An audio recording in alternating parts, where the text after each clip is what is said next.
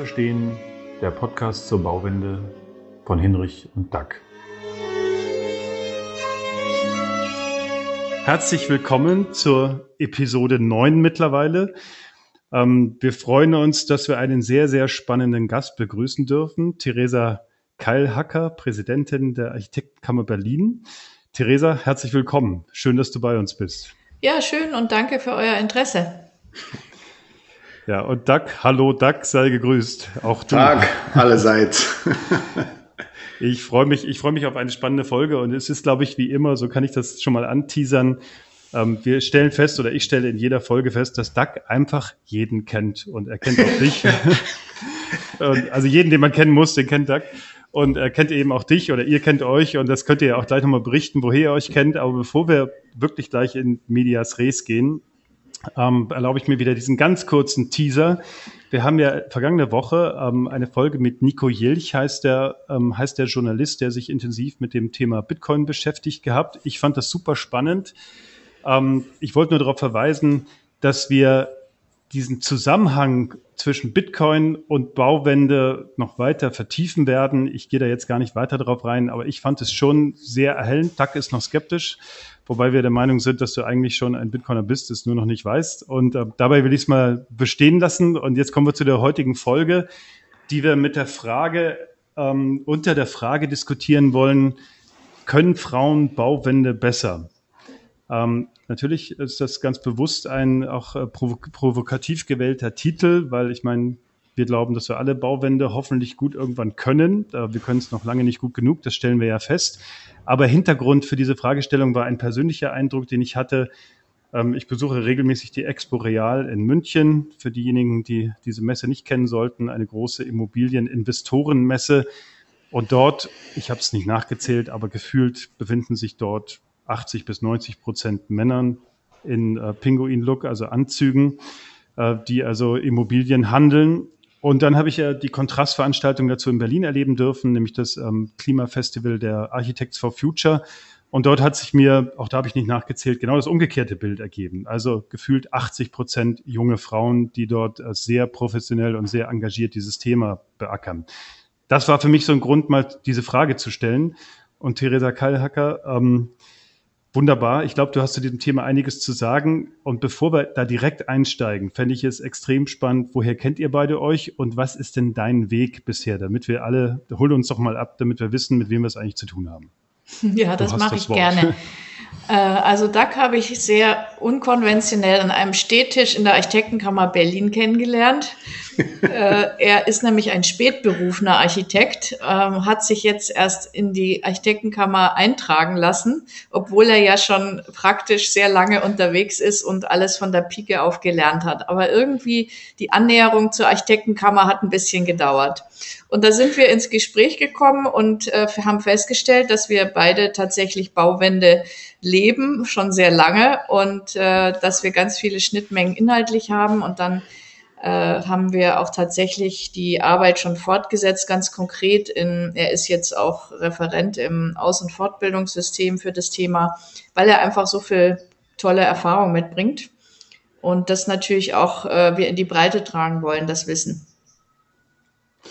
Ja, also das möchte ich, euch, ja. möchte ich noch ein bisschen, bisschen ähm, ergänzen irgendwie. Also ähm, das Spätberuf, der kommt ja nicht von ungefähr. Einer der wesentlichen Gründe ist der, dass jetzt eben mal eine Frau Präsidentin ist, weil ich habe nach wie vor ganz große Aversion gegen die Kammer, weil ich der Meinung bin, dass sie nach wie vor sehr, sehr verkrustet ist und sehr träge und, und, und viel langsamer reagiert, als sie reagieren müsste.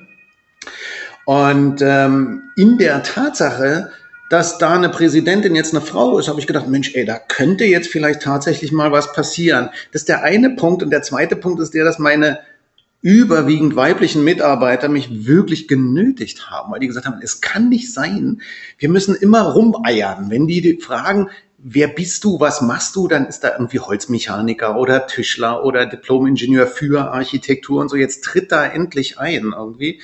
Und da habe ich gedacht, naja, es kommen zwei gute Gründe zusammen und jetzt habe ich es dann halt eben gemacht. Jetzt hat er ein bisschen geschummelt, weil eine weibliche Präsidentin, die gibt's jetzt schon seit zwölf Jahren. Also fast, also nee, zehn Jahren. Wir hatten äh, Christine Edmeier, meine Vorgängerin, die hat zwei Amtszeiten gemacht und ich bin jetzt ungefähr auf der Hälfte. Hälfte. Ähm, insofern zehn Jahre gibt es schon Frauen an der Spitze der Architektenkammer Berlin. Wir sind allerdings da tatsächlich eher in der Minderheit, wenn man jetzt bundesweit sich mal anguckt. Da sind es überwiegend Männer. Und das Bild, was du eingangs, äh, Hinrich, äh, beschrieben hast, das begleitet mich mein ganzes Berufsleben. Absolut, immer und dauernd. Und das ist auch der Grund, warum es mit der Bauwende nicht hinhaut, weil es ist ein urmännliches Prinzip irgendwie. Aber da wird, bevor wir da nochmal wirklich im, im, ein bisschen tiefer reingehen, ja, weil das würde ich gerne mal verstehen, ja, dieses Bild, ähm, was natürlich auch ein stereotypes Bild hoffentlich oder möglicherweise ist. Aber jetzt erzähl doch nochmal deinen Werdegang, damit man, damit wir verstehen äh, oder damit auch die Zuhörerinnen und Zuhörer verstehen, wo du eigentlich so herkommst. Also du hast dich mit dem Thema Nachhaltigkeit, glaube ich, ja schon sehr lang beschäftigt, äh, so habe ich das nachgelesen. Aber erzähl doch mal selber. Also wie, wie ist so dein Werdegang und wie bist du dahin gekommen, wo du jetzt bist? Mein Werdegang ist äh, über die Fachhochschule in Detmold ähm, äh, in den 90er Jahren Diplom gemacht, äh, bin ich dann erstmal nach Düsseldorf und habe dort Berufserfahrung gesammelt und hatte dann aber das Gefühl, ich muss noch mal das Ausland kennenlernen. Bin nach Australien mit einem Stipendium und habe einen Master of Architecture dort gemacht, Mitte der 90er Jahre abgeschlossen dort und ähm, mich dann relativ kurze Zeit danach selbstständig gemacht mit einem männlichen Büropartner. Seit 25 Jahren jetzt äh, ein Büro für Urban Design und Architektur. Da kann man jetzt erstmal noch nicht rauslesen, äh, warum Nachhaltigkeit ein Thema bei mir war. Aber eigentlich hat es mich schon immer insofern beschäftigt, als ich beobachtet habe, und in Australien ist es naheliegend so, da gab es ja schon immer, also die letzten Jahr, Jahrzehnte fast Buschbrände, heiß, sehr heiße Zeiten, Häuser, die dafür nicht gebaut waren und ähm, vor allem auch Landschaftsfreiräume, äh, die dafür nicht geschaffen waren, weil die Engländer Australien ähm, ja vor über, knapp über 200 Jahren eigentlich mit einem sehr europäischen Städtebau überzogen haben. Und äh, der Vergleich jetzt zu Berlin, was sich als relativ äh, robust in der Hinsicht dargestellt hat, hat mich auch äh, dazu angeregt, eben in meiner Masterarbeit dieses Thema der vergleichenden Städte aufzugreifen. Uh, und interessant ist, äh, wie sich dann eben in der Folge auch das entwickelt hat. Die Nachhaltigkeit, die wurde ja 1992 in Rio schon ähm, in Schwung gebracht in, und auch als Definition, als Drei-Säulen-Modell beschrieben. Und das hat mich immer angesprochen, dieses ganzheitliche Ökologie, Ökonomie und soziale Belange heißt es da immer. Und ich glaube, dass diese Säule der sozialen Belange, also dass wir Architektinnen eben nicht nur ähm, für unser Ego da sind, wie das viele männliche Architekten sind, sondern für die Gesellschaft und der Gesellschaft was zurückgeben wollen. Ich glaube, das ist etwas, was ähm, sehr typisch ist und wo ich immer gesehen habe, in der, in der Berufspraxis kommt es viel zu kurz. Wir werden da nicht so gehört. Und dann habe ich an der Stelle immer mich weiter qualifiziert und habe auch sehr lange dann den Arbeitskreis Nachhaltiges Planen und Bauen bei der Kammer geleitet und darüber wieder äh, den runden Tisch Nachhaltigkeit im Ministerium äh, erlebt, der wirklich sehr, sehr vorbildlich ähm, vorangegangen ist, der Bund, was viele nicht wissen. Diese Bewertungssysteme gibt es schon sehr lange, äh, Bewertungssystem nachhaltiges Bauen, wo man einfach auch mal ein Gefühl dafür gekriegt hat, äh, was heißt das eigentlich? An wie viel Stellschrauben können wir drehen, wenn wir planen am Anfang, wo man eigentlich so viel äh, noch Möglichkeiten hat und am Ende äh, kann man eben nicht mehr sagen, oh, jetzt möchte ich noch über Regenwassermanagement nachdenken oder wie ich mein Energiekonzept umsetze. Das muss eben alles ganz am Anfang miteinander verzahnt werden. Das ist einfach ein spannendes Thema und man kann da lebenslang lernen, weil das in großen äh, Entwicklungsschüben jetzt auch vorangegangen ist. Ihr wisst ja auch diese, ähm, dieser Trend, dass man dann sehr zu Hightech geneigt hat, weil die Entwürfe haben sich im Grunde nicht geändert. Man hat immer noch Glaskisten gebaut, aber äh, sie mussten dann runtergekühlt werden mit viel Technik. Äh, und da in der Praxis hat sich ja dann rausgestellt, oh, ich glaube, wir müssen doch wieder ein bisschen mehr alte Techniken uns zu Gemüte führen, auch aus Ländern lernen, die schon lange mit Hitze und ähm, Runterkühlen ähm, zu tun haben und ganz andere Ansätze gefunden haben dafür. Und das ist im Moment auch ein Thema Low-Tech in der Bauwende. Äh, ich bin mal gespannt, wie sich der Markt da entwickelt. Ja, es gibt viel zu erzählen. Ich meine, du hast jetzt äh, die Immobilienbranche angesprochen. Da wird natürlich gerne viel Geld verdient. Und dieser ökonomische Drive dahinter, der hat viele Innovationen, ähm, die etwas in eine andere Richtung gehen, verhindert. Absolut, ja, spannend. Also jetzt haben wir so, so mal so ein Bild, wo du, wo du herkommst und dass, die, dass sich dieses Thema schon lange begleitet. Da werden wir, denke ich, auch in der, in der nächsten Stunde oder auch vielleicht länger, das sehen wir, wie das Gespräch so läuft, ähm, äh, auch nochmal tiefer darauf eingehen. Aber jetzt will ich nochmal auf, auf unsere Headline eingehen. Ja? Also können Frauen Bauwände besser? Frage ich dich jetzt mal so.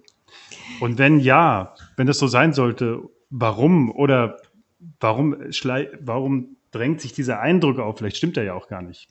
Also was, äh, wie, wie ist da so generell deine Beurteilung?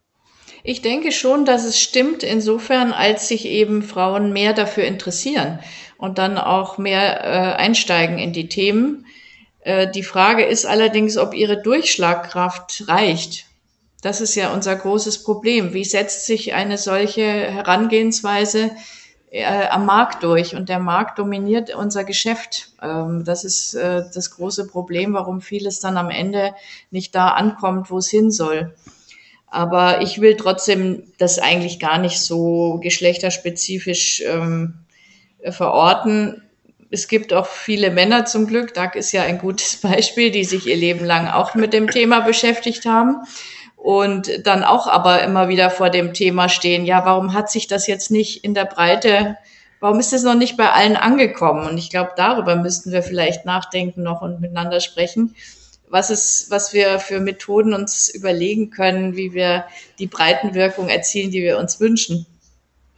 Also da würde ich gerne einhaken, weil ähm, so leid es mir tut, äh, das mache ich bei dir wirklich extrem ungern, aber ich möchte dir da tatsächlich widersprechen, weil für mich ist es mein ganzes Leben lang eigentlich ungewollt. Immer ein Riesenthema, diese ganze Geschlechterspezifik, weil ich immer wieder drauf gestoßen werde. Und ich sage ganz klar, es ist geschlechterspezifisch und die Frauen machen das, also wenn man jetzt eine Bauwende als Zielsetzung nimmt oder eine Veränderung in Bezug auf das Bestandssystem, dann machen die Frauen es besser. Und es hat aus meiner Erfahrung, das ist jetzt kein Vorurteil, sondern es ist einfach eine fast 30-jährige Erfahrung. Es hat für mich ganz klar und eindeutig benennbare Gründe. Ich habe im Studium, ich werde das nicht vergessen, ich werde, ich war eines meiner ersten Entwurfsseminare, die ich machen wollte, war ein Dachstuhlausbau. Das war, wurde betreut oder konnte betreut werden von einem Professor damals, dem Herrn Professor Nedelkov. Der sagte ganz locker zu mir, ist ja eine tolle Idee, so ein Dachstuhlausbau, aber da fehlt mir das kreative Moment. Da lache ich mich heute tot drüber. Also, weil das ist viel kreativer. Du musst mit, mit ganz anderen Rahmenbedingungen umgehen. Und es gibt von dir so einen schönen Artikel in so einer Berliner Wohnbaugenossenschafts- oder ja, Genossenschaftszeitung. Den habe ich gelesen und dachte, ja, das ist es. Ja, Männer bauen, Frauen bauen um. Es ist ein urmännliches Thema, sein Frauenrad aufzuschlagen. Da unterscheide ich mich nicht von anderen Männern. Und wenn ich mir so angucke, mit welchen Leuten ich so spreche über zum Beispiel unseren Dachstuhlausbau, da habe ich ganz oft so einen Kommentar, was, ihr habt das Ding ausgebaut? Also von außen sieht man da ja gar nichts. Für mich persönlich ist es die beste Lobform, die ich mir vorstellen kann. Da sieht man nichts. Und genau das ist das, was die meisten männlichen Architekten eben nicht wollen. Sie wollen, dass es gesehen wird. Sie wollen irgendein großes Zeichen setzen. Und alle Frauen, mit denen ich in, in meiner bisherigen beruflichen Tätigkeit zu tun hatte, denen ist es völlig wurscht. Da kommt es auf ein Ergebnis an. Da kommt es auf ein Ziel an, auf eine Funktion und so weiter. Und das ist etwas, was komplett anders ist.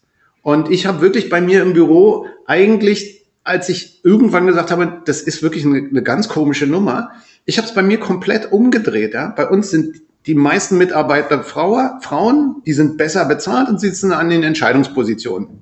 Und ich als Geschäftsführer, ich verdiene gar nichts. Ich bin hier ehrenamtlich tätig. Die Geschäftsführungsposition hat meine Frau. Also auch genau umgekehrt. Nicht so wie sonst, wo der Mann das Unternehmen hat und die Frau entweder so ein bisschen in der Buchhaltung mitarbeitet oder auf einem Minijob, sondern genau umgekehrt. Und es ist total faszinierend, an welche gesellschaftlichen Ecken du überall stößt, wo die Leute sagen, das kann doch gar nicht sein, das ist doch nicht möglich. Ja? ja, aber ich glaube, du beschreibst ja jetzt, das ist gar kein Widerspruch, deine eigene Bürostruktur und du bist ja ein Büro, was sich in den Umbauthemen äh, bewegt und das war, es wundert mich jetzt auch nicht, was du für einen Alltag beschreibst, aber die Mehrheit der Büros ist anders strukturiert und hat andere Prioritäten. Und äh, insofern äh, glaube ich, äh, ist, ist das eigentliche Problem, warum können wir das nicht mal umdrehen?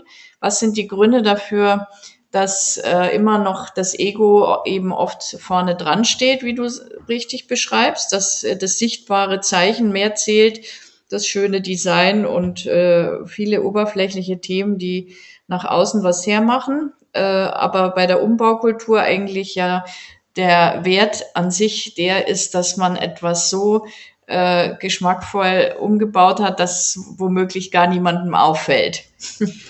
Naja, aber Theresa, es ist ja nicht so, dass ich mir das ausgesucht habe, dass ich in der Umbau- oder in der Sanierungskultur bin, sondern es ist das, was zumindest nach meiner Vorstellung erforderlich ist für die Bauwende. Mhm. Also wenn ich, wenn ich jetzt mal ganz bewusst wieder überziehe, ja, dann sage ich, das, was die Bauwende am meisten nach vorne bringt, wäre ein generelles Neubauverbot.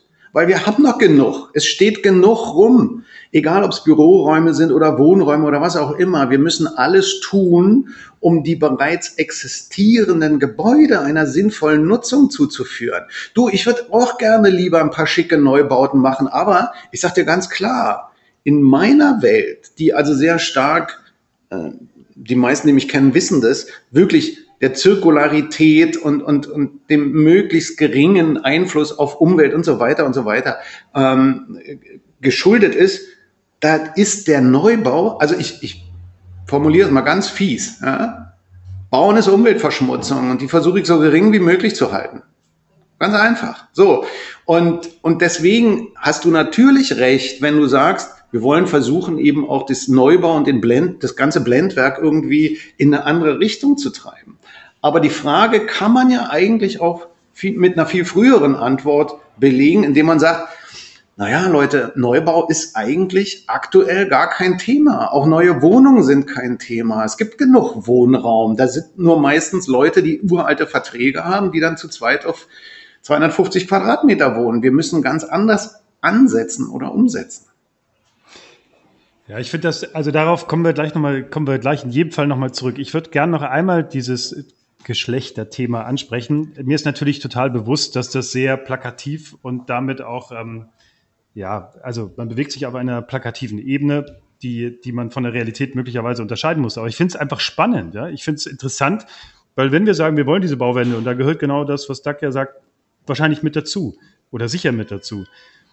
Und wenn, wir, und wenn man dann den Eindruck hat, ja, Frauen können das besser, beziehungsweise sind da einfach mehr engagiert oder da muss man sich doch damit beschäftigen, warum das so ist, und vielleicht kommt man dann zum Ergebnis, dass es am Ende gar nicht so viel mit Geschlechterrollen zu tun hat, weiß ich nicht. Aber jetzt würde mich schon nochmal interessieren, was müssten wir aus deiner Sicht tun, um die Rahmenbedingungen für Frauen zu verbessern? Damit sie genau, wenn es denn so ist und wenn das denn stimmen sollte, diese Beobachtung, die wir schildern, damit die ähm, viel mehr zum Tragen kommen kann. Ich glaube, es liegt sehr daran, wie das ähm, Studium äh, ausgerichtet ist. Äh, Doug hat das vorhin sehr anschaulich beschrieben mit Professor Nedelkov. Seine Tochter ist übrigens jetzt in der Umbaukultur schon lange tätig, interessanterweise. ja. ähm, und äh, in der, an der Hochschule könnte man die Weichen tatsächlich äh, stellen, indem man auch dieses Entwurfliche ist ja extrem wichtig, ganz klar. Das ist auch dafür ist, sind diese ersten Semester da. Aber wir müssen natürlich auch was über Ökonomie lernen. Ich glaube, die Ökonomie ist das, die Stellschraube, die Männer besser drehen können als Frauen. Und warum? Äh, ja, warum, warum, das so ist, das hat wahrscheinlich mit, äh, mit anerzogenen Verhaltensmustern zu tun, äh, dass Frauen auch zum Beispiel eben ihr Gehalt selber bei Bewerbungen niedriger einstufen als ja. Männer äh, dadurch gerne genommen werden in den Büros, ja, weil sie eben im Schnitt äh, ein paar tausend Euro weniger kosten. Aber eben äh, auch solche Themen gehören eigentlich ins Studium, dass man auch den äh, Studierenden vermittelt, den weiblichen Studierenden vor allem, dass sie an der Stelle mehr Selbstbewusstsein zeigen müssen, äh, weil sie sonst nichts wert sind in dem Sinne, ja. Äh, also der Wert, äh, den definiert eine Frau vielleicht eher über ihre sozialen Eigenschaften als eben über ihren ökonomischen Wert. Das ist ein ganz großer Unterschied, den ich in meinem Leben immer wieder beobachtet habe. Und dem dann auch dieses Selbstbewusstsein zu sagen, ich kann das, ich mache Projektleitung, ich gehe nach vorne. Ja, das sind nicht typische Eigenschaften. Die gibt's natürlich bei Frauen, bei manchen, aber eben nicht in der Mehrzahl. Und das kann man also, aber lernen. Dazu möchte ich aber ganz klar was sagen. Also in dem Augenblick, also ich laufe jetzt Gefahr, was zu sagen, wo ich ganz sicher für angegriffen werde. Aber das ist eigentlich auch in Ordnung. Aber in dem Augenblick, wo du die Werte über Geld oder Gehalt definierst, latschst du voll in die Männlichkeitsfalle, weil du nämlich wieder die Wertigkeit anhand von monetären Werten definierst.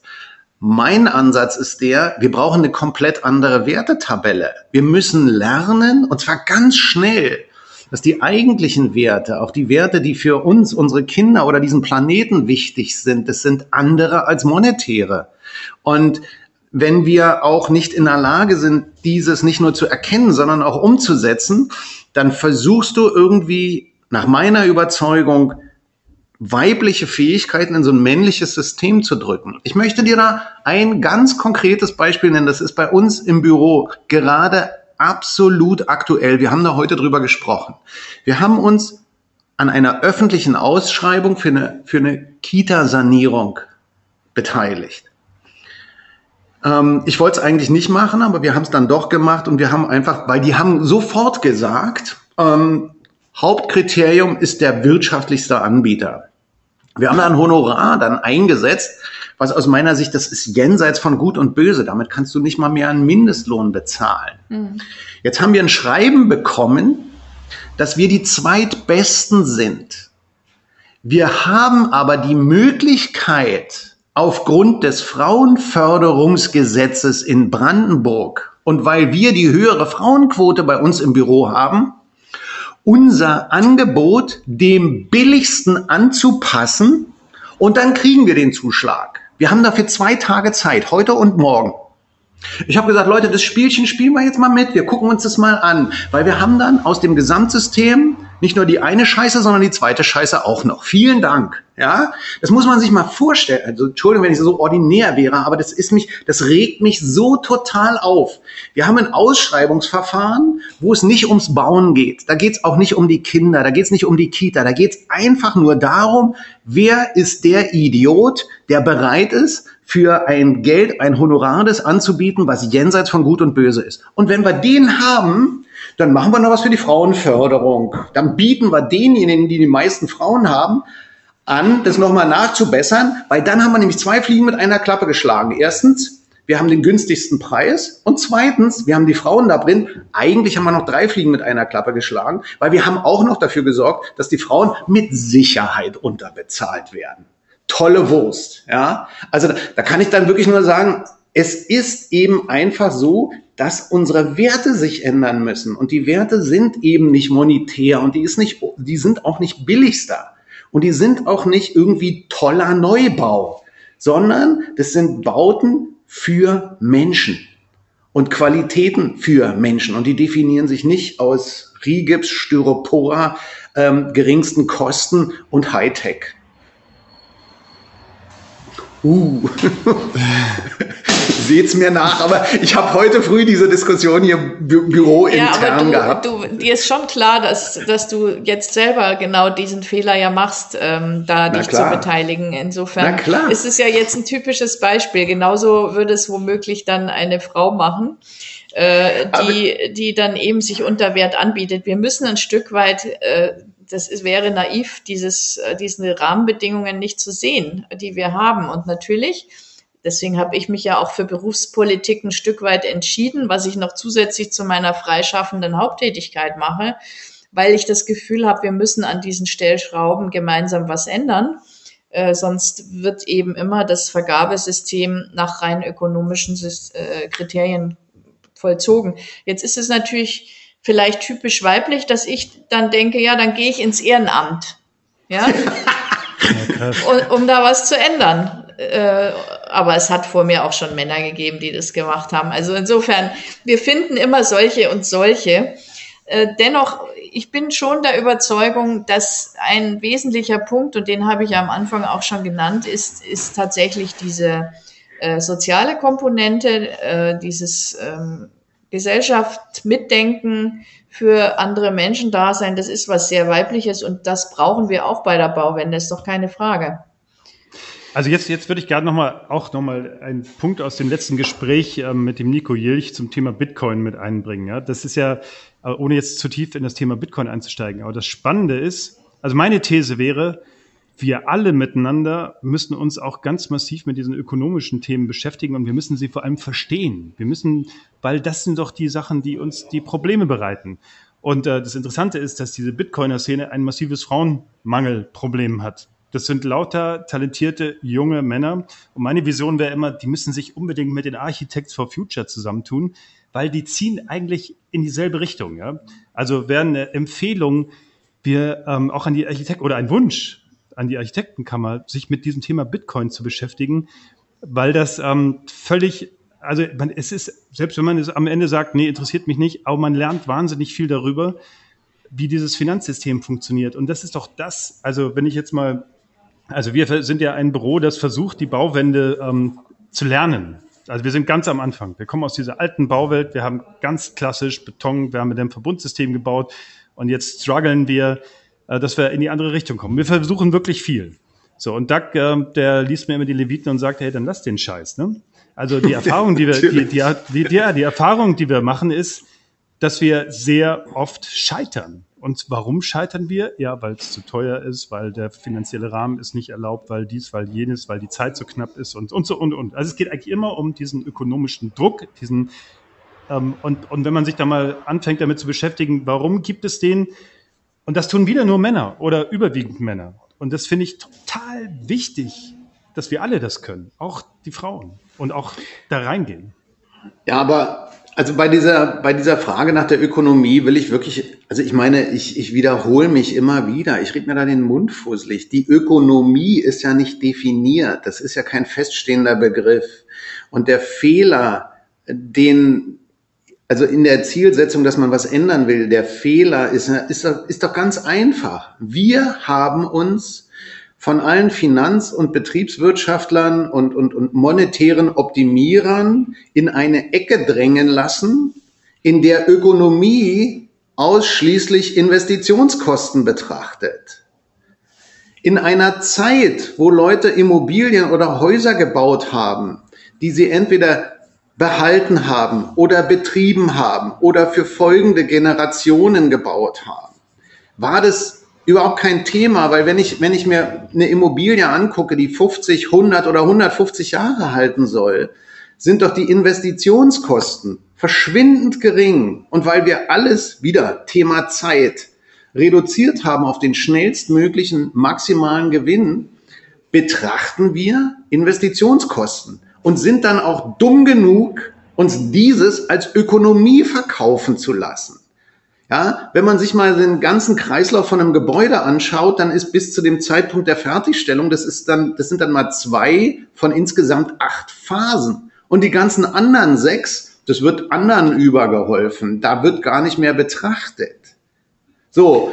Und, und das ist, das ist aus meiner Sicht, das hat mit männlich oder weiblich nichts zu tun, sondern es hat einfach nur damit zu tun, dass wir uns daran gewöhnt haben, damit zu leben, eine grundkapitalistische Haltung einzunehmen, die da sagt, nach mir die Sinnflut. Und so bauen wir alle, so handeln wir alle und so denken wir alle. Ja, und da und möchte ich auch noch mal ergänzen, das ist schon äh, etwas oft männliches, dass man eben sagt, ach, ich baue da was Schönes hin und was hinterher kommt, interessiert mich nicht mehr. Während eben diesen Lebenszyklus mitzudenken, ist vielleicht auch eher eine weibliche Sicht.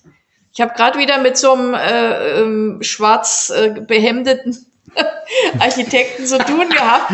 Ich habe ein weißes Hemd an heute. Der hat äh, ein, ein Bauvorhaben technisch und äh, terminmäßig äh, wirklich nicht sonderlich äh, beachtet und äh, relativ flapsig ist er damit umgegangen, konnte sich aber super verkaufen und hat am Ende nur noch für Pinterest das Foto gemacht. Das hat ihn am super. meisten interessiert. Mhm.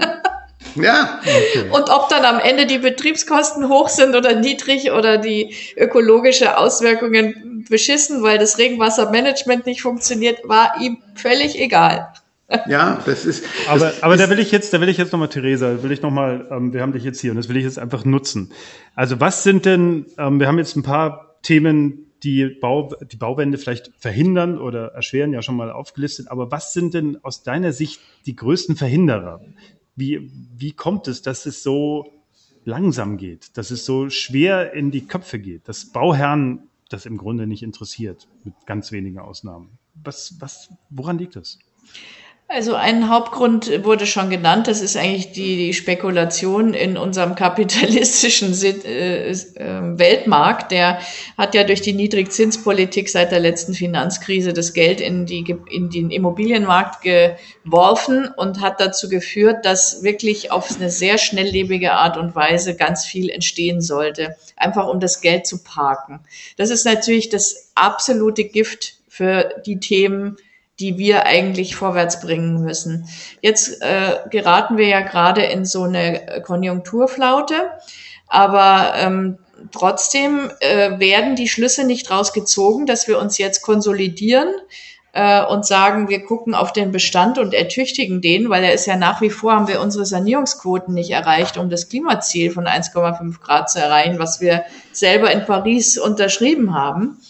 Äh, trotzdem sagt unsere Bauministerin jetzt, äh, sie überlegt, wie sie jetzt den krankenden Immobilienmarkt wieder mit Geld unterstützen kann und äh, möchte im Grunde genommen, habe ich den Eindruck, der Bauwende in den Rücken fallen damit, weil es soll weiter neu gebaut werden. Also das ist eine Lobbymaschine am Arbeiten. Du hast es ja vorhin auch beschrieben mit der Immo-Lobby, die sich dann in München herumtreibt oder in Cannes das ist eine männlich dominierte Lobby und ich vermute, dass die auch unsere Bauministerin beeinflussen. Wir haben sie auch versucht zu beeinflussen, aber es ist uns bisher nicht gelungen. Äh, sie hat zum Beispiel auf das Abrissmoratorium, was wir letztes Jahr wirklich in großer Breite in die Welt gebracht haben, hat sie noch nicht mal geantwortet bis heute. Und äh, ob das jetzt männlich oder weiblich ist, kann man eben an der Stelle jetzt nicht sagen. Aber es ist äh, auf jeden Fall ein Fakt, dass unsere Bauwendethemen im Grunde an einer sehr, sehr starken Immobilienlobby scheitern bisher. Äh, deshalb muss man sich mit Ökonomie beschäftigen. Wir müssen äh, Wege finden, wie eben sich ein, äh, vielleicht müssen auch Architektinnen mehr in die Projektentwicklung gehen und das einfach vormachen und bewerben, dass es einfach auch viel mehr Freude macht, eine langfristig angelegte Immobilie zu entwickeln. Ähm, vielleicht müssen Medien mehr darüber kommunizieren, dass es eben äh, die Frau, die äh, Doug vorhin erwähnt hat, die im Berliner Mietermagazin war es übrigens, ähm, äh, diesen Artikel geschrieben hat, die hat richtig äh, äh, exquisit recherchiert ja. ähm, und hat festgestellt, ja, es ist so, aber sie hat auch den Fokus darauf gelenkt, dass sie jetzt was über Frauen in der Architektur machen will. So fängt es natürlich schon an. Ne? Wir haben ja auch in Berlin ähm, mit dem sogenannten VIA Festival Women in Architecture vor zwei Jahren gemerkt, wow, da ist so viel unsichtbar so viele Frauen studieren Architektur, äh, fast, also teilweise über 50 Prozent. Am Ende landen nur noch 18 Prozent in der freien Wirtschaft. Da ist doch irgendwas faul. Und dann, als wir aufgerufen haben für das Women in Architecture Festival, dann kamen da so spannende Projekte. Aber das sind halt auch Projekte, die muss man erstmal sichtbar machen. Die sind nicht auf den ersten Blick sichtbar. Das sind so ganz sensible Eingriffe in die Umwelt die stellen sich einfach anders dar. Da muss man noch viel mehr äh, Kommunikationsarbeit machen. Also da möchte ich auf jeden Fall einhaken, weil ich möchte jetzt allen Leuten, die mit mir oder meiner Art nicht klarkommen, mal ein wunderbares Beispiel dafür geben, wie die Spreeplan, unsere Firma, genau in dieser Thematik ein absolutes Negativbeispiel ist oder sein kann. Ich habe eine Mitarbeiterin, das ist meine wichtigste und langjährigste Mitarbeiterin, die Frau Manuela Mattes. Die ist das ist unfassbar. Die ist Architektin, die ist Künstlerin, die ist Baubiologin, die ist Bauschadenszertifizierte, äh, Quatsch, Dekra-zertifizierte Bauschadensgutachterin und so weiter. Die macht Projekte, da fliegt dir alles weg. Und zwar Leistungsphase 1 bis 9 oder die fängt sogar vor der 1 an, wenn die die wenn ihr die Bauschadensbegutachtung noch macht und, und die Recherchen über Bestände und so weiter. Die hat die Naturbauschule ne, initiiert, hat dafür sofort Auszeichnungen bekommen vom, vom Bundesministerium, von der UNESCO und so weiter. Und wenn ich der sage, Manuela, ey, wir müssen jetzt mal so ein bisschen irgendwie deinen Namen da nach vorne bringen und du, du musst auch mal irgendwie die dass ich, nee, mach du das mal, du quatsch doch besser irgendwie. Ist dann jedes Mal und, und jeder, der Spreeplan hört oder sowas recherchiert, der kommt auf meinen Namen, aber niemals auf ihren. Dabei ist ihre Arbeit eigentlich die tragende Säule und die sagt mir auch ganz klar, nee, sie hat darauf keinen Bock. Mhm. Sie will das nicht. Sie will nicht sich mit diesen ganzen Männern da rumärgern, die sie dann permanent in Frage stellen und wo sie sich Anfeindungen und Fragen ausgesetzt sieht, weil die der Meinung sind, sie müssten sie aushebeln. Sie sagt, mach du das doch, du kannst da besser drauf antworten und meine Projekte, die ich oder wir gemacht haben, die kennst du doch besser als ich. So. Und ähm, da ist natürlich so ein Punkt, da kann ich Theresa nur unterstützen. Also eigentlich ist ganz viel in der Bekanntmachung einfach erforderlich. Ja? Das ist ein ganz wichtiger Aspekt. Weil es gibt sowas. Es gibt es wirklich irre viel. So. ja, wir müssen, Doug, wir müssen schauen, dass unsere Redezeit als, als Männer hier nicht zu groß wird. ihr seid ja schon alle groß, ihr könnt mich ja gerne einschränken. Ja, also ich sag mal so, ich glaube, ich würde jetzt dieses Thema des ähm, Frauen und Architektur, ich aus meiner Sicht ist es echt klar und ich meine, ich kann da auch nur mal an die Frauen appellieren, ja, dann äh, zeigt's euch halt mal und ähm, gebt Gas, ne? Also ich, also ich, ich, vielleicht könnte man auch feststellen, dass da nicht wirklich viele was dagegen haben. Ich glaube, das ist echt an der Zeit, dass es passiert und zwar überall passiert und und ich glaube, dass es auch ein äh, Mehrwert sein kann, wenn man da so ein bisschen beides äh, präsent hat und das auch öffentlich austrägt, auch unterschiedliche Haltungen austrägt. Ja? Kann ja spannend sein. Also wie gesagt, meine Vision wäre, diese, diese Architects for Future mit den Bitcoinern zusammenzubringen, weil ich glaube, dass das extrem spannend sein kann. Das, ähm, ja, das also, machen wir mal. Ja, also bin ich gerne, bin organisi kann ich gerne mit äh, organisieren, weil ich das super spannend finde. Ja? Aber ich glaube nicht, dass da was passiert, wenn, wenn, wenn du oder wir sagen, zeigt euch, bringt da mehr hervor irgendwie, weil wir haben ja immer wieder die Situation, es gibt einen Investor, der hat das Geld und der macht so, wie er bisher gemacht hat und der macht immer weiter so. Und wenn, wenn dann irgendjemand um die Ecke kommt und sagt, ich betrachte jetzt nicht mehr ausschließlich die Investitionskosten, sondern die, die Lebenszykluskosten oder was auch immer, dann sagt er ganz locker, interessiert mich nicht. Mhm. Und warum sollte er denn was ändern? Er lebt für Geld und das Geld optimiert sich am besten in der Bestandssituation. Ich bin ja so frech, lieber Hinrich, zu sagen, solche Leute wie ihr, alle Büros, die in dem konventionellen System arbeiten, müssen einfach aufhören.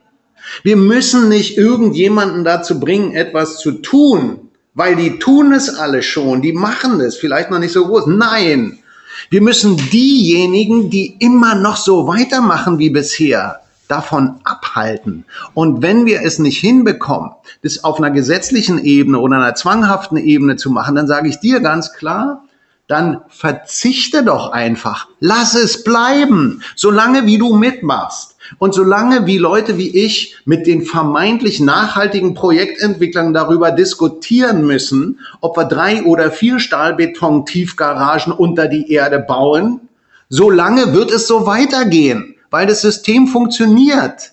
Und es funktioniert wunderbar. Du hast, das ist wie, wie du, wie wenn du ein Verbraucher bist. Du hast nur eine Möglichkeit, Einfluss zu nehmen, indem du bestimmte Sachen einfach nicht mehr kaufst. Und wenn niemand im Bestandssystem einfach sagt, nö, ich höre jetzt auf, ich höre jetzt auf, so einen Mist zu bauen, so lange wird es weitergehen und so lange wird es genauso sich selbst befeuern, wie es das bisher immer getan hat. Davon bin ich überzeugt. Ich wäre da würde ich, da würde ich jetzt dann gern Theresa mal fragen, weil diese Diskussion haben wir ja sehr oft und ich schneide da, ich, ich schneide da jedes Mal sehr schlecht bei ab und fühle mich dann auch sehr schlecht. Äh, wir sind eben nun mal ein Büro, das auch ähm, äh, überleben möchte ja? Ähm, und auch keine anderen Ressourcen hat im Moment als die Architektur, die wir gelernt haben. Das ist der Struggle, das ist aber auch der Struggle mit der Realität. Und da wird mich jetzt auch schon mal die Sicht der Architektenkammer, die ja Architekturbüros repräsentiert, interessieren. Ja? Was, ähm, was, was rätst du den Architekten? Sollen sie aufhören? Also so wie Doug das sagt, oder wie würdest du daran gehen? Nein, ich würde tatsächlich, also ich denke, dass unser Studium uns wirklich befähigt, einen, einen generalistischen Ansatz äh, und einen integralen Ansatz äh, zu leben. Wir können im Prinzip in jeden anderen Beruf quer einsteigen, äh, wird, bin ich relativ überzeugt, weil wir schon ähm, eine ganze Menge im Studium breit angelegt lernen. Aber äh, du hast die ganz wichtige Frage angesprochen, wie ist es eben mit dem Broterwerb? Äh, und da bin ich eben sehr skeptisch. Ich glaube tatsächlich, wir werden ein großes Bürosterben bekommen, aber das ist, klingt jetzt so negativ. Äh, wir haben jetzt einfach eine große Konjunkturdelle, die gab es ja auch immer mal wieder. Ähm, aber man kann diese Zeit nutzen und du nutzt es ja auch offenbar mit Podcasts und Bitcoin-Interesse, äh, sich anderen Themenfeldern zu, zu äh, widmen und also zuzuwenden und äh, dann Lust auf äh, Querverbindungen herzustellen. Und ich glaube, da ist eben ein Teil, liegt in der Projektentwicklung. Wie können wir Projekte anders entwickeln, damit unsere Leistung mehr wertgeschätzt wird? Äh, und ähm, da haben wir natürlich ein, ein wettbewerbsrechtliches Problem. Das heißt, wir müssen uns da mit Partnerinnen zu tun. Also da muss man sich im Grunde entscheiden, werde ich jetzt ein baugewerblicher Architekt oder äh, suche ich mir da, dafür einen festen Partner oder Partnerin außerhalb unseres Berufes, die, wo ich weiß, ich kann dieses Konzept der Bauwende mit diesem Partner oder der Partnerin leben und umsetzen. Äh, also man muss, glaube ich, viel Netzwerken und Brücken schlagen in andere äh, Bereiche hinein und sich nicht davon dominieren lassen, dass es eben so ist, wie wir es jetzt ja mehrfach schon beschrieben haben, dass eben Geld die Welt regiert und äh, Leute sich gerne in eine äh, Fake Palladio Villa setzen, anstatt irgendwie in einem umgebauten äh, alten Haus äh, irgendwie die Energieverbräuche zu senken. Äh, ich glaube, man muss dann eben den Spieß umdrehen und sagen, ich suche mir meine ähm, Kooperationen in den, mit den Willigen und ja. versuche äh, darüber etwas zu ändern, äh, weil da hat natürlich Doug vorhin schon recht gehabt, man darf sich nicht zu sehr in das bestehende, relativ schlechte System äh, eingliedern und viele, viele, viele Kompromisse machen, dann das zieht einen, glaube ich, ziemlich runter. Und wir haben im Moment einen riesigen Umbruch bei den Büros. Äh, die äh, Babyboomer gehen so langsam in die Rente und äh, die Büros werden aufgekauft oft. Äh, wir haben großes, wir haben inzwischen Agenten, die Büros aufkaufen und sie zu großen äh, 1000 Mann Büros zusammenschließen, weltmarktmäßig also das ist, sind, dann ist natürlich die Juristen und äh, die unser Leben schwer machen von früh bis spät mit Haftung und Werksvertragsrecht. Das ist äh, einfach eine handfeste Geschichte, die man auch im Grunde umdrehen müsste, äh, dass wir eben wieder dorthin kommen, dass mit Gebäudetyp E zum Beispiel man gegenseitig Risiken verteilt und sagt, äh, bitteschön, ähm, wenn wir hier Bauwände machen, dann trage dieses Risiko in gleichen Teilen mit, also Bauherr und äh, ausführender Architekt oder Architektin. Äh, also ich glaube, vieles lässt sich in der Hinsicht, wenn man den, den Willen und die Vision hat, auch umdrehen und, äh, und die Dinge einfach anders angehen. Das würde ich mir sehr wünschen und dazu ermutige ich jeden, der da mit dem Gedanken liebäugelt. Also, also Doug, Doug, bevor du, das, ich muss darauf reagieren, weil ich es so toll finde, ja. Weil ich es geil finde, wenn die, wenn die ähm, eine Kammerpräsidentin eigentlich sagt, ähm, ja, ihr müsst, ähm, ihr müsst äh, vom Ende der Nahrungskette euch weiter oben hinsetzen, damit ihr mehr Einfluss auf das haben könnt, was ihr macht. Und ihr müsst euch eine Koalition der Willigen schmieden. Und genau das, ähm, also Duck ist ein bisschen anders. Duck wählt die Harakiri-Methode, ja. Der bricht halt den Kontakt sozusagen ab zur Welt. Wir machen das, versuchen das fließend zu machen. Und ich glaube auch, dass es gelingen wird, genau weil wir eigentlich in einer Zeit leben, und das ist der Kontakt zu diesem Bitcoin-Ding, wo die Immobilie als Asset vielleicht etwas uninteressanter wird. Und also noch ist genau. sie natürlich Asset Nummer eins, ja. Irgendwie jeder will sein Store of Value. Jeder will sein Geld da drin irgendwie vor der Inflation retten. Aber vielleicht wird das weniger, weil es eine Alternative gibt, Bitcoin. Und was dann passiert, ist, könnte ja spannend sein. Aber ich finde auch, ähm, ich finde, also mich treibt diese Frage total um. Ja? Also wie man als Architekturbüro aus dieser konventionellen Welt und auch aus diesen Abhängigkeiten, die man natürlich hat. Also ich meine, mhm. wenn man jetzt einen Auftrag hat ja, und sagt, ähm, und startet mit so Nachhaltigkeitszielen, die dann alle eingestampft werden, ja, dann, äh, dann sagen wir nicht nein, ja. Also, ich weiß nicht, ähm, da muss man schon ganz schön, ganz schön auftreten und sagen, ich sage jetzt nein, ja. Also ich behaupte jetzt einfach mal, da sagen die wenigsten nein, ne? Nein, natürlich. Wir erleben das ja auch. Wir haben ja an sich eine Berufsordnung, äh, dass wir kein Honorardumping betreiben und trotzdem wird, äh, kriegen wir ja auch immer wieder mit, dass äh, das Honorar viel zu niedrig angeboten wird. Und das liegt daran, in erster Linie, dass wir zu viele sind. Also schaut mal, ich meine, allein in Berlin vertrete ich jetzt über 10.000 Mitglieder. Ähm, da, da ahnt man doch schon, dass das eigentlich zu viele sind, dass der Markt das nicht hergibt, schon gar nicht der Berliner Markt. Ähm, man kann dann eben Nischen finden, aber man muss sich auch nochmal selber in Frage stellen, glaube ich, an der Stelle. Möchte ich wirklich mit so vielen anderen konkurrieren und dann womöglich in so einen reinen Preiswettbewerb kommen? Das ja. ist eben bitter und das sollten wir auch nicht tun, weil unsere Arbeit ist so komplex und wertvoll, dass man das eben nicht machen darf. Also mhm. verstehe ich dich richtig. Ähm, du würdest sagen, das Marktumfeld ist so ähm, jetzt ja dann auch zunehmend angespannt für Architekten, dass es ein Architekturbürosterben geben wird, beziehungsweise eine Marktbereinigung geben wird? Das, ist das sehe Fall, ich oder? so, ja. Äh, das hat natürlich auch was mit der demografischen Kurve zu tun. Mhm. Das, äh, aber wir machen zum Beispiel, wir steuern jetzt gerade in der Architektenkammer gegen, indem wir äh, sowohl ein Büro-Nachfolge-Matching-Programm gemacht haben, mhm. als auch ein sogenanntes Mentoring-Programm. Das werde ich gerade jetzt morgen mit eröffnen. Äh, da soll Wissenstransfer stattfinden, bevor er von den Leuten in die Rente genommen wird, soll vorher noch äh, die Begleitung erfolgen, wie man jungen Menschen Nachwuchsmenschen, die Interesse an unserem Beruf haben, eben unterstützen kann. Und äh, das finde ich, äh, wir müssen uns, glaube ich, auch wirklich noch mehr um den Nachwuchs bemühen, denn der lernt ja viel, äh, was wir nicht können. Äh, aber umgekehrt haben wir auch viel gelernt, was die nicht können. Und da äh, muss es einfach einen ganz intensiven Austausch geben. Also der Punkt ist natürlich auch der, da bin ich bisher zumindest in, in Bezug auf die Sicherstellung unserer, unserer wirtschaftlichen Notwendigkeiten noch nicht so gut und noch nicht so weit fortgeschritten. Aber tatsächlich würde ich es mir wünschen, viel mehr von dem, was wir bereits an Erfahrung haben, an andere Architekturbüros weiterzugeben, weil wir sind ja nicht alleine auf der Welt. Es gibt, es gibt Juristen, es gibt Versicherungsmakler und es gibt auch Finanzierer die ähm, eine neue und andere Generation haben, die nicht mehr so arbeiten wollen und leben wollen, wie wir es bisher getan haben. Und diese drei, die Juristen, die Versicherer und die Finanzierer, sind für unsere Tätigkeit eigentlich die viel schlimmeren und die allerschlimmsten Verhinderer. Ähm, das ist zum Beispiel der Grund, warum ich versucht habe, in ganz kleinem Stil hier einen Arbeitskreis einzurichten mit Juristen.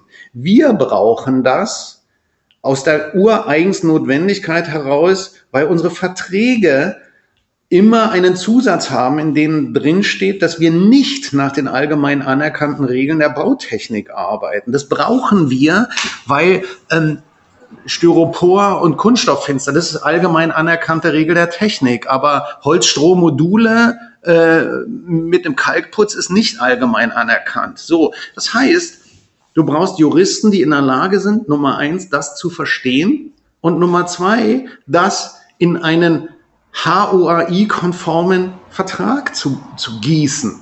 Ja, so, da haben wir ganz kleine Arbeitskreise und es sind total motivierte, engagierte Juristen, die auch sagen, ey, wir wollen doch, dass ihr das machen könnt, was ihr machen wollt, aber sagt uns, was ihr braucht.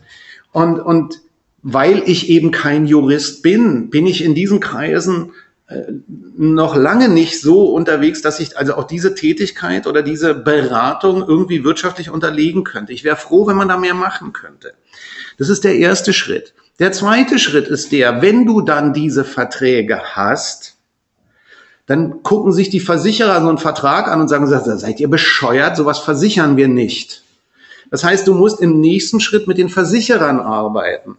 Auch das haben wir getan. Wir machen zum Beispiel auch für kleine Projekte, und da bin ich sehr froh, dass Theresa das gesagt hat, du musst die Leute alle ins Boot holen. Wir machen Multi-Risk-Versicherungen. Das sind dann keine Versicherungen mehr für einzelne Gewerke oder Berufsgruppen, sondern es sind Projektversicherungen. Und in dieser Projektversicherung ist der Bauherr genauso wie der Architekt, der Gutachter, die Fachingenieure, die Handwerker, teilweise sogar die Baustoffhersteller. Die sind alle in dieser einen Versicherung drin. Und dann, dann arbeiten von vornherein alle Leute ganz anders, weil sie an der Zielerreichung arbeiten und nicht an ihrer individuellen wirtschaftlichen Partizipation an diesem Projekt. Dann ist mit einmal diese Gewinnoptimierung gekoppelt mit der Zielerreichung des Projektes. Ist was völlig anderes als das, was wir vom Bauwesen bisher kennen. Auch da haben wir viel Arbeit geleistet, schlichtweg um unsere eigene Arbeit abzusichern. Ja, das würde ich gerne in viel größerem Stil. Auch die Versicherer, die das mittlerweile machen, die fragen mich immer, sag mal, kannst du uns nicht mal irgendwie was besorgen, wo wir das denen dann auch erklären können? Wir haben beispielsweise öffentliche Auftraggeber, in Bezug auf diese Versicherung informiert. Die waren glücklich, weil die haben natürlich viel weniger zu tun dann nachher. Weil du hast ja endlose Rechtsstreite, wenn du einen Schaden auf die einzelnen Gewerke verteilen willst und so weiter. Ja, so. Jetzt haben wir den ersten, den zweiten und jetzt komme ich zum dritten. Die Finanzierer. Ja, ist genau das gleiche Thema. Geh doch mal, ich nenne jetzt keinen Namen, aber geh mal zu irgendeiner etablierten großen deutschen Bank und lass dir ein Projekt finanzieren, indem du auf der einen Seite sagst, du hast Verträge, wo die sagen, bist du bescheuert? Ihr arbeitet nicht nach den anerkannten Regeln der Bautechnik? Dann sagst du, ja, machen wir so. Wir haben sogar auch noch einen Versicherer. Äh, äh, gucken die sich den Versicherungsvertrag, sowas haben wir noch nie gesehen irgendwie. Also ihr habt einen Vertrag, den wir nicht verstehen. Wir haben einen Versicherer, von dem wir uns nicht vorstellen können, dass das funktioniert und ihr wollt von uns die Finanzierung haben. Na, träumt mal weiter. Ja, das heißt also auch die ganze Fragestellung der Finanzierung ist in der Art, in der wir arbeiten, auch wiederum eine andere. Wir arbeiten selten oder gar nicht mit einer Bank zusammen. Wenn dann mit der GLS Bank. Das ist eine Bank, also die hat im Namen das schon drin. Gemein, äh, Quatsch, Gemeinschaftsbank für Leihen und Schenken. Die sind nicht gewinnorientiert. Das sagen die auch ganz klar. Die sind sinnorientiert. So, und wenn ihr euch jetzt mal vorstellt, dass wir nur deswegen noch existieren, weil wir es geschafft haben, in einem ganz kleinen Rahmen, also wir machen ja auch keine so großen Projekte, ich würde gerne mal wieder was Größeres machen, aber weil wir geschafft haben, diese Nebenkriegsschauplätze so weit zu optimieren, dass es für unsere Art zu denken, zu handeln, zu leben und zu arbeiten funktioniert, dann muss man tatsächlich sowas auch auf die größeren übertragen. Und du musst dann, also ich meine, gerade so eine Multi-Risk-Versicherung in den Großprojekten, da gibt es sogar schon. Da gibt es auch schon länger, ja. Aber einfach dieses, dieses Umdenken, dass es eben nicht um die, um die monetäre Optimierung geht, sondern dass es um die Optimierung des Zieles geht. Und das Ziel definiert sich, machen wir es ganz einfach, in die maximale Erreichung der 17 Nachhaltigkeitsziele, die von der UNESCO festgelegt sind. So fertig. Und dann haben wir einen Konsens.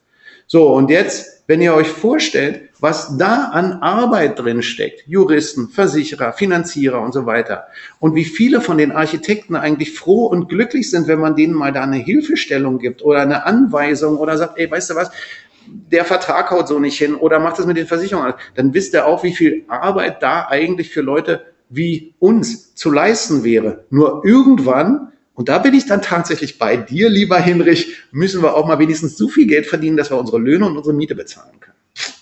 Aber ich okay. finde es interessant, ja. äh, wie du das jetzt gerade beschrieben hast, weil wir hatten genau diese Diskussionen in unserer äh, Workshop-Reihe jetzt zum zirkulären Bauen. Äh, wir haben nämlich überlegt, was können wir unseren Mitgliedern an Handreichung geben, damit dieses zirkuläre Bauen äh, leichter wird. Und da gehörten, haben wir extra Juristen, Versicherer und Finanzierer an einen Tisch geholt. Äh, und wir kamen genau auf die gleichen Lösungen, wie du sie jetzt gerade beschrieben hast. Da hätte ich natürlich die Abkürzung nehmen können und gleich mit dir sprechen. Also für Reden den dritten, Für den dritten Workshop laden wir dich dann noch ein, ähm, weil da wollen wir das Thema nochmal vertiefen, damit eben so eine kleine Broschüre entsteht, genau mit, mit dem Wissen, was wir dann auch an andere weitergeben können. Also das finde ich, ich finde das ja total super spannend. Das, ähm, und da, Theresa, will ich jetzt noch ein paar Fragen äh, anschließen da dran. Also so ein paar Stichworte reinwerfen und würde dann gerne aus deinem Munde mal hören, was das eigentlich ist oder wie du das interpretierst. Also für mich formt sich so ein Bild, dass diese Bauwende interdisziplinäre Zusammenarbeit, davon reden wir ja auch schon seit Jahren, aber die funktioniert eigentlich nicht ohne glaube ich. Und das sagt ihr auch gerade. Ja? Das heißt, äh, das macht total Sinn, sowas auch, da auch neue Geschäftsmodelle zu entwickeln, weil man, man darf davon leben, ja? wenn man so ein Know-how aufbaut und das weitergeben kann oder auch nutzen kann. Finde ich, das ist gar nichts Verwerfliches. Das ist was Wunderbares. Ja? Und deswegen würde mich interessieren, also diese Gebäudeklasse E würde mich interessieren. Was, ähm, was kommt da und wie hat man das zu verstehen? Ähm, ich verstehe, also sagt, das wäre mal so eine Frage in deine Richtung. Und dann auch dieses Stichwort, äh, ich, äh, bei uns ist, wird das zumindest rauf und runter diskutiert, IPA, also integrierte Projektabwicklung. Sind das vielleicht ähm, Modelle, die, die für uns Architekten zunehmend interessanter werden?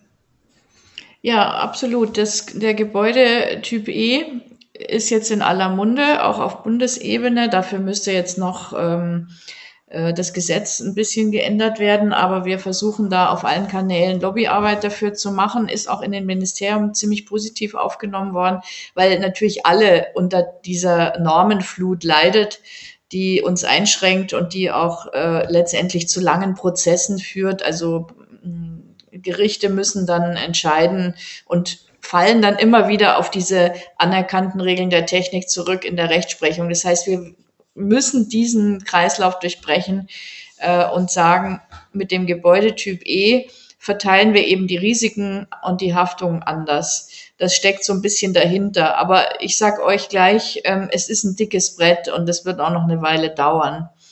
Ähm, bei IPA stehen wir ein bisschen woanders, weil IPA ist ja aus Amerika gekommen und die großen Konzerne, die weltweit unterwegs sind, die äh, haben uns das auch als Heilsversprechen nach Deutschland gebracht.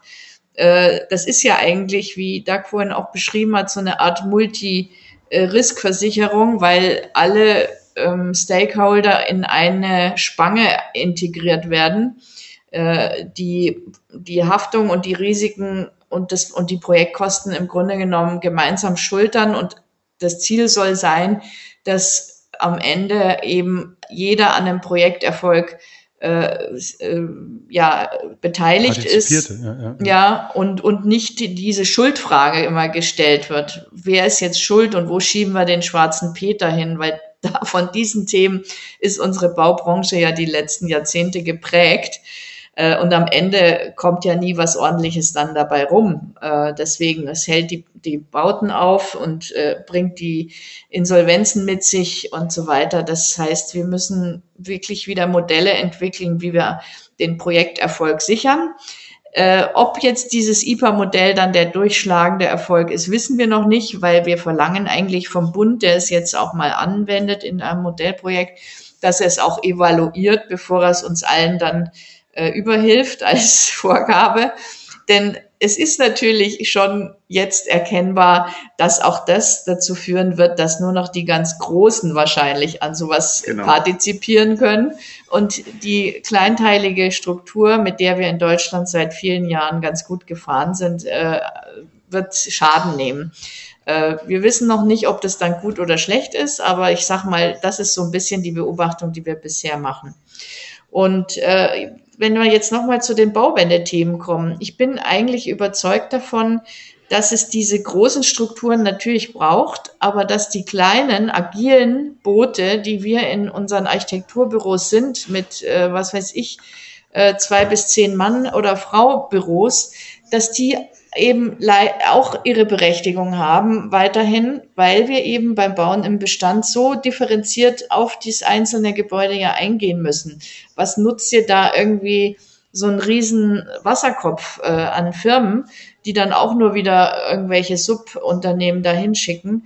Äh, eigentlich ist doch das das Schöne, dass man sich individuell mit dem Gebäudebestand auseinandersetzt aber dafür ist es auch essentiell, dass alle an dem Wissen, was wir jetzt gemeinsam uns erarbeiten, bei der Bauwende auch partizipieren.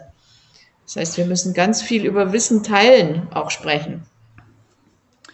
Es geht um Wissen teilen und ähm, die Frage, die wir jedes Mal rauf und runter diskutieren, wie kriegen wir die Bauherren ins Boot? Ja, und die müssen wir, wir natürlich mit an den Tisch holen. Wir haben jetzt auch bei unserem äh, Workshop zum zirkulären Bauen haben wir die Projektentwickler mit dazu eingeladen. Mhm. Äh, also die, wo wir denken, dass die auch offen dafür sind äh, und wollten auch von denen hören.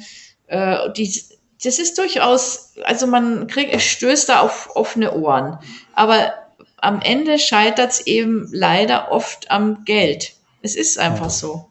Wir müssen Nicht andere Investoren reinbringen, die äh, vielleicht dann auch an solche Modelle glauben dass die, dass es sich lohnt, lang, längerfristig äh, in, in das Gemeinwohl zu, äh, zu investieren und nicht immer diese kurzfristige Spekulation abzuziehen. Dass es auch übrigens nicht mehr so in ist, seinen tollen Gewinn zur Schau zu tragen. Es ist ja auch ein sehr männliches äh, Phänomen, dass äh, man, sagen wir mal, größer, weiter, schneller, ähm, das auch immer gerne dann sieht an dem Auto, was vor der Tür steht und so. Das hat sich ja leider alles, diese Stereotypen haben sie noch nicht richtig geändert. In Berlin vielleicht, aber ich war kürzlich in München, da fahren dann wieder die dicken Autos vor und vor jeder kleinen, wo ich früher, wo früher ein kleines Häuschen stand mit einem riesigen Garten, ist jetzt so eine Pseudo-Villa und drumherum Schotter und davor stehen vier Autos. Früher stand gar keins da. Ja, das ja. ist schon krass, ja. Und, jede, und jedes dieser Autos ist doppelt so groß wie die Autos, die es genau. vor 30 Jahren gab. Ne? Ja, also da, da habe ich auch, das, das wäre also dieses Thema, wie über, also es geht ja um das Mindset. Mm, das wäre vielleicht genau. mal so eine Frage. Also wir haben jetzt ein Projekt und wir haben jetzt nicht nur Projekte, wo wir, wo wir, wir haben auch Projekte, wo wir ganz tolle ähm, Bauherren haben, zum Beispiel in der Gemeinde Hebertshausen und da durften wir einen Wettbewerb gewinnen und machen jetzt so dieses städtebaulichen Entwurf und da geht es um Mobilität.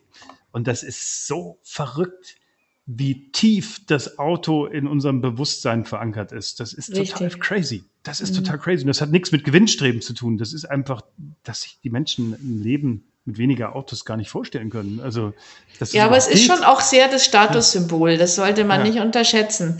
Es also, ist, äh, ist leider ähm, beides. Ähm, einmal, wie du sagst, dass es extrem verankert ist in, in, der, in dem Bewusstsein der Menschen. Sie sind quasi mit der Muttermilch aufgesaugt worden damit. Aber ähm, es ist auch dass es natürlich der Motor unserer Wirtschaft ist in Deutschland. Also gerade in Deutschland uns so schwer fällt, weil ja so viel an der Automobilindustrie hängt. Das muss man ja objektiv sagen.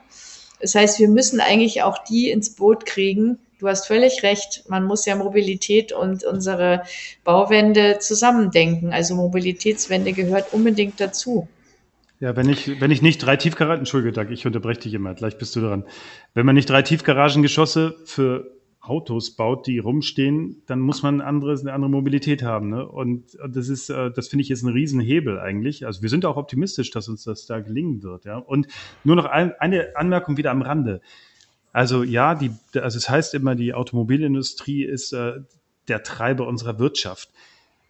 VW ist einer der am höchsten verschuldeten Konzerne weltweit. Ne? Also das ist nur, um nochmal darauf mhm. aufmerksam zu machen, wie dieses Geldsystem funktioniert. Also mhm. 200 Milliarden Dollar Schulden hat dieser Konzern. Das heißt, wenn es dieses billige Geld nicht gäbe, dann gäbe es VW nicht. Also nur um sich das auch nochmal bewusst zu machen. Aber das ist am Rande. Also deswegen, diese Architects for Future und die Bitcoiner, die müssen sich treffen, weil es hat so viel miteinander zu tun. Doug, du wolltest was sagen.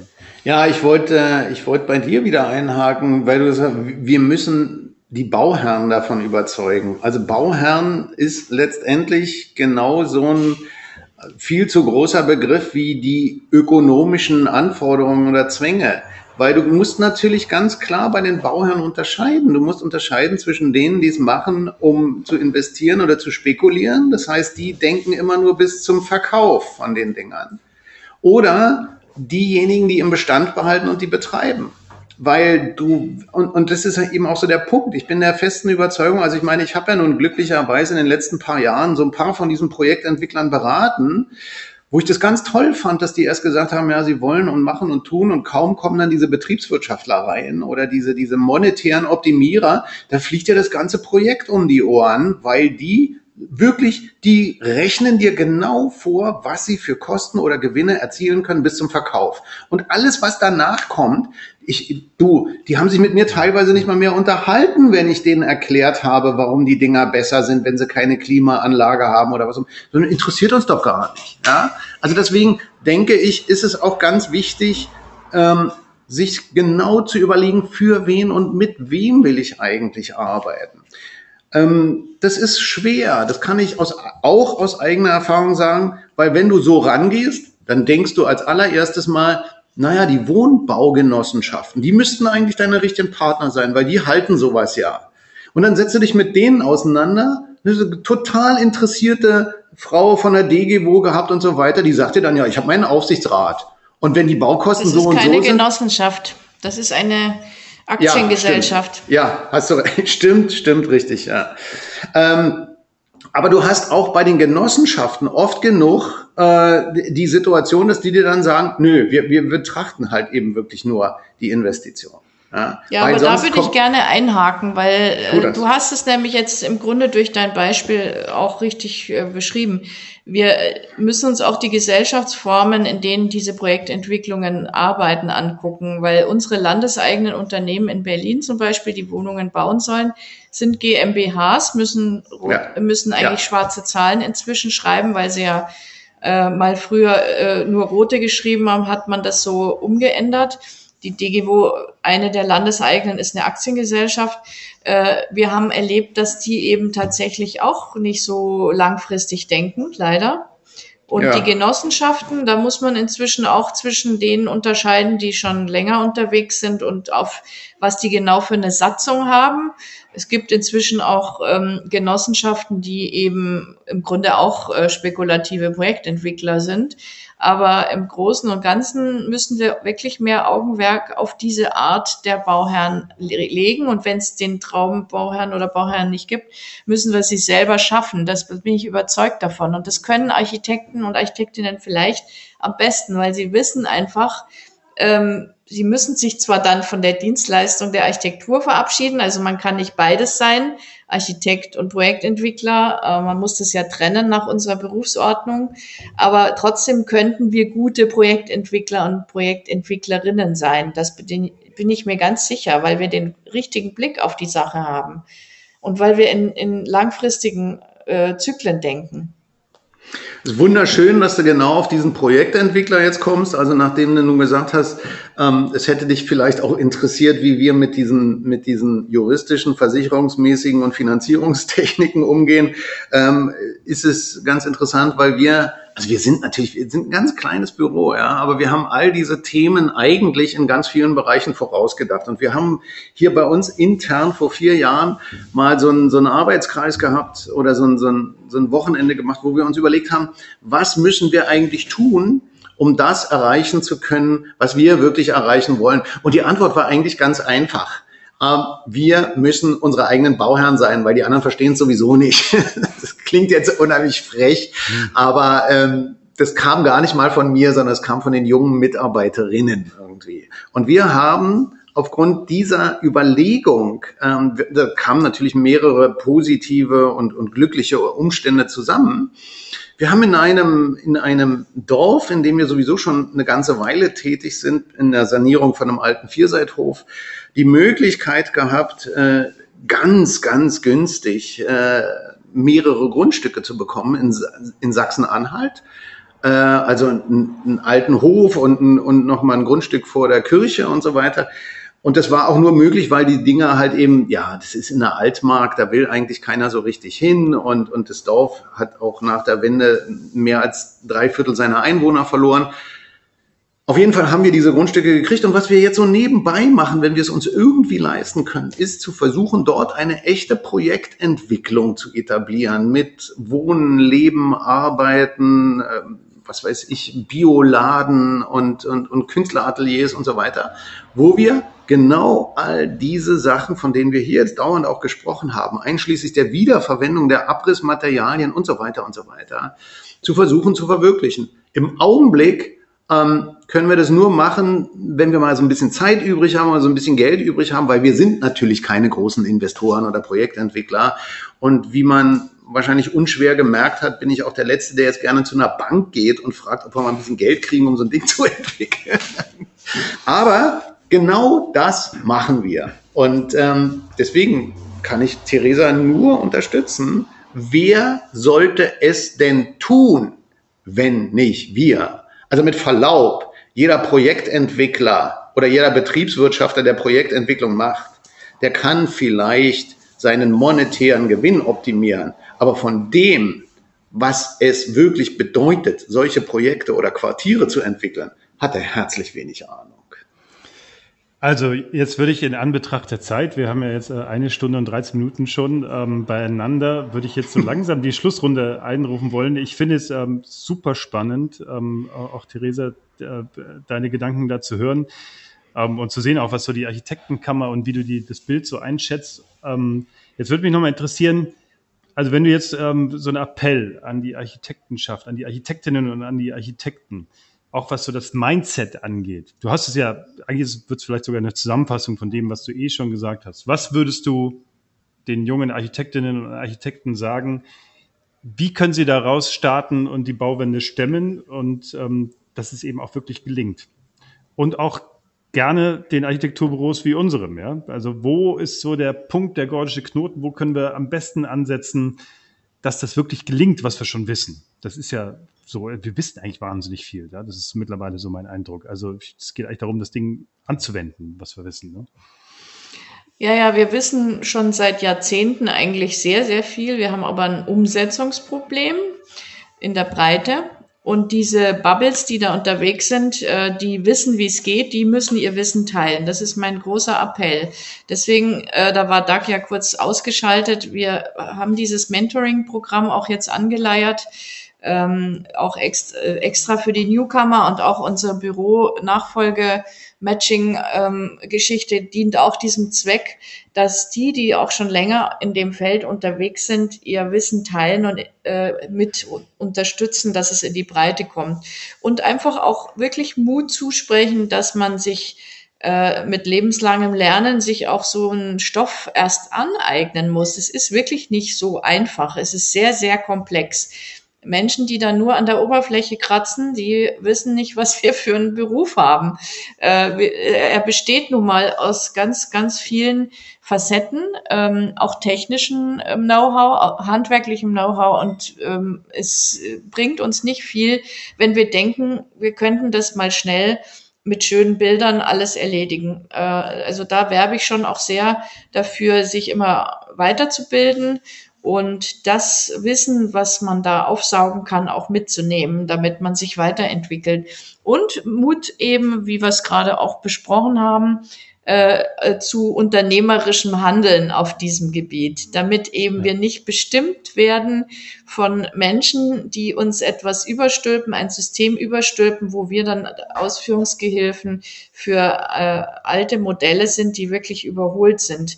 Wir haben da bin ich sehr stolz drauf, ähm, mit Beginn meiner Amtszeit in, in so einer Gremiensitzung in den Summer Talks äh, beschlossen, dass wir uns zwei Hauptthemen für die Amtszeit, in der ich jetzt gewählt bin, äh, widmen werden. Das eine sind eben die Bauwendethemen und das andere sind die Diversitätsthemen, weil in der Vielfalt unserer Mitglieder, und damit meine ich nicht nur die Gendervielfalt, sondern auch die, wir haben ja auch vier verschiedene Fachrichtungen, die Landschaftsarchitektur, Stadtplanung, Innenarchitektur und Architektur. Also schon allein haben wir innerhalb unseres äh, Berufsbildes da eine Vielfalt, die wir auch miteinander besser verknüpfen müssen. Also Landschaftsarchitektur und Architektur arbeiten immer noch viel zu wenig und viel zu spät zusammen. Man müsse einfach äh, die ganzen grünen Themen an den Anfang eines Bauprozesses stehlen und nicht immer ans Ende, wie es oft üblich ist. Und mit Diversität meine ich aber auch, dass alle, die zu uns gekommen sind nach Deutschland aus anderen Ländern und Kulturen, ihr Wissen aktiv einbringen müssen. Wir können so viel auch von anderen Kulturen lernen, wie dort gebaut wird, wie ähm, bestimmte Digitalisierungsprozesse dort gehandhabt wurden und, und, und. Äh, also da sich einfach auch ein Stück weit wieder zu öffnen, gerade jetzt in Zeiten, wo äh, wir vielleicht einen kleinen Konjunkturknick äh, haben, kann man sich wieder verstärkt äh, solchen spannenden, äh, offenen Themen zuwenden und äh, sich in seinem Beruf vielleicht auch nochmal umorientieren und andere Schwerpunkte setzen. Aber insgesamt denke ich, Verkehrswende und Bauwende äh, haben wir ja schon gut rausgearbeitet und da gibt's Stoff genug für die nächsten ja. Jahrzehnte. Ja, absolut. Super spannend. Ja. Ähm, was ich auch richtig gut fände, also ich habe so ein, Duck, das habe ich dir noch gar nicht berichtet, weil wir träumen beide davon, oder ich träume und Duck, ähm, glaube ich, wäre sofort mit dabei. Äh, ich würde gerne diesen Circular Hub, den es ja mittlerweile in Berlin gibt, den Concular da ja, glaube ich, ins Leben gerufen hat, den will ich in, also unbedingt in München initiieren. Ja? Und da mhm. bin ich jetzt auch schon ein paar Schritte weiter, habe dann ähm, die Vision auch etwas größer gemacht, bin auch überhaupt nicht allein. Das ist, äh, da sind äh, noch weitere mit dabei, auch spannende Leute und wie und auch ein Investor möglicherweise. Ja? Und da nur, ohne da jetzt ins Detail zu gehen, wie habe ich den kennengelernt? Also ich habe den über LinkedIn kennengelernt und er ist mir deswegen aufgefallen, ich wusste gar nichts von dem, weil der so plausibel eine Stellenausschreibung hatte, dass er jemanden sucht ähm, für die Bauwende, sage ich mal, als Sicht eines Investors. Und das hat er so glaubhaft geschrieben, dass man gemerkt hat, der meint es ernst. Ja? Mhm. Das habe ich ihm da geschrieben. Ich habe gesagt, ich brauche zwar die Stelle nicht, aber ich fand das super, ja, diese Stellenausschreibung. Daraufhin sind wir in Kontakt gekommen und sind jetzt im Gespräch. Super. Worauf ich hinaus will, ist, wir brauchen diese Koalition der Willigen. Und, ähm, und ich fände es super, ich weiß nicht, wie sowas ausschauen kann, so eine Art Datenbank von Bauherren, die es ernst meinen. Ja, dass man, wäre doch genial, wenn die, keine Ahnung, die Architektenkammer oder irgendjemand einfach so eine Datenbank hätte, wo man weiß, also wenn ich jetzt die anfrage mit einer Projektidee oder so, dann weiß ich, da muss ich jetzt nicht, fange ich nicht bei Pontius und Pilatus an, sondern die, die wollen. So, ja. Also das da würde ich übrigens gleich als Stellenausschreibung für solche Investorinnen äh, sagen, sie müssen das Abrissmoratorium unterschreiben. Ja. Und äh, Sie müssen mit uns das Motto leben, Bestandsertüchtigung vor Neubau. Äh, Bin ich sofort dabei. Ja. Finde ich super. Und also wäre doch auch mal eine spannende Aktion der Kammern. Man kann es ja auch als Aktion von mir aus machen. Wir suchen Bauherren mit folgendem Profil, Stellenausschreibung, ja, ja. der Architektenkammer. Keine genau. Ahnung was. Aber, aber das, dass man das Spiel mal umdreht, weil man doch immer an diese Bauherren gerät, wo du genau merkst im ersten Gespräch schon, oh, das kann mm. ich eigentlich alles sparen. Ja, das ist einfach buggen, so, ja. Aber Heinrich, du kommst mir doch gerade entgegen. Du bist da, also das heißt ja nichts anderes, als dass du deinen bisherigen Bauherrn einfach sagst, nö, wisst ihr was, interessiert mich ja nicht, was du machst. Du, du musst jetzt erstmal das unterschreiben und das unterschreiben und das ist rechtsverbindlich für dich. Und wenn du das tust, dann unterhalte ich mich mit dir. Ansonsten geh naja, nach Hause. Ich mach den Übergang ein bisschen smoother als du. ja, ich naja, weiß. Doug hat uns ja ehrlicherweise vorhin von seiner Kita-Bewerbung erzählt, so ganz konsequent. Das ist er ja dann auch nicht. Äh, das ist das Schöne, das macht ihn so menschlich. Ich habe ihn ja besucht und er, hat, er war ein toller Gastgeber und ich bin in sein Badezimmer gegangen und habe eine Silikonfuge entdeckt. Oh, Scheibenkleister. ja, ja, genau. Also also ich würde jetzt gerne euch beide nochmal zum Schlusswort aufrufen, aber ich fand es, wie kann ich sagen, extrem lebendig. Ähm, total, also hat richtig Spaß gemacht. Also mir hat es großen Spaß gemacht. Ich glaube auch, dass es für die Zuhörerinnen da draußen eine sehr, ähm, eine Folge mit Mehrwert sein kann. Ähm, jetzt hat jeder von euch nochmal, vielleicht Theresa, du zum Schluss, Doug, du auch nochmal, was hast du mitgenommen, was hast du gehört? Ähm, und, und dann würde ich es beschließen. Also ich habe äh, wie immer eigentlich nur mitgenommen, dass ich viel, äh, viel äh, lieber noch viel mehr mit den ganzen Aktionen, die Theresa in irgendeiner Form anleiert, äh, zu tun haben würde. Ich habe es bisher eben noch nicht oder nur in begrenztem Maße hingekriegt, weil diese ganze Thematik mit also so wunderbar das eben gerade wieder war, Außenflächen und Architekten, ja, das äh, muss von Anfang an, also wenn wir versuchen, ein Projekt zu machen, äh, habe ich das so oft dass mich der Bauherr anguckt und sagt, was willst du jetzt mit der Außenfläche? Wo ich sage, du hast dir schon mal über Wasser Gedanken gemacht, über Abwasser, über Pflanzenkläranlage und wie du deinen ganzen Wasserverbrauch vollkommen reduzieren kannst und die Verdunstungspotenziale, da gucken die dich an und sagen, du, äh, wir wollten eigentlich nur unsere denkmalgeschützte Immobilie sanieren. Ich sage, ja, das ist ein Bestandteil davon irgendwie. Ne? Und äh, das rechnet sich innerhalb kürzester Zeit. Aber wer hat schon die Nerven dazu und, und vor allen Dingen, wo ist es in irgendeiner Form etabliert? Also deswegen kann ich immer nur ganz klar sagen, ja, richtige Ansätze und machen, los, machen, finde ich total super. Und dann aber wirklich auch die ganze Bandbreite und Tragweite dessen, was es bedeutet, umzusetzen. Theresa. Ja, ich äh, habe jetzt tatsächlich auch im Laufe des Gesprächs gemerkt, äh, wir sollten tatsächlich nochmal vielleicht so einen Aufruf starten für die Koalition der Bauwendewilligen äh, auf Investorinnenseite, damit wir da besseres Matching kriegen. Und vielleicht melden sich ja dann nur Frauen, wer weiß. Ja, ja. Ich versuche ich versuche es ganz einfach zu formulieren. Ich sage immer, ich rede nicht mehr mit den Leuten, die mich fragen, ob, sondern ich rede nur noch mit den Leuten, die mich fragen, wie.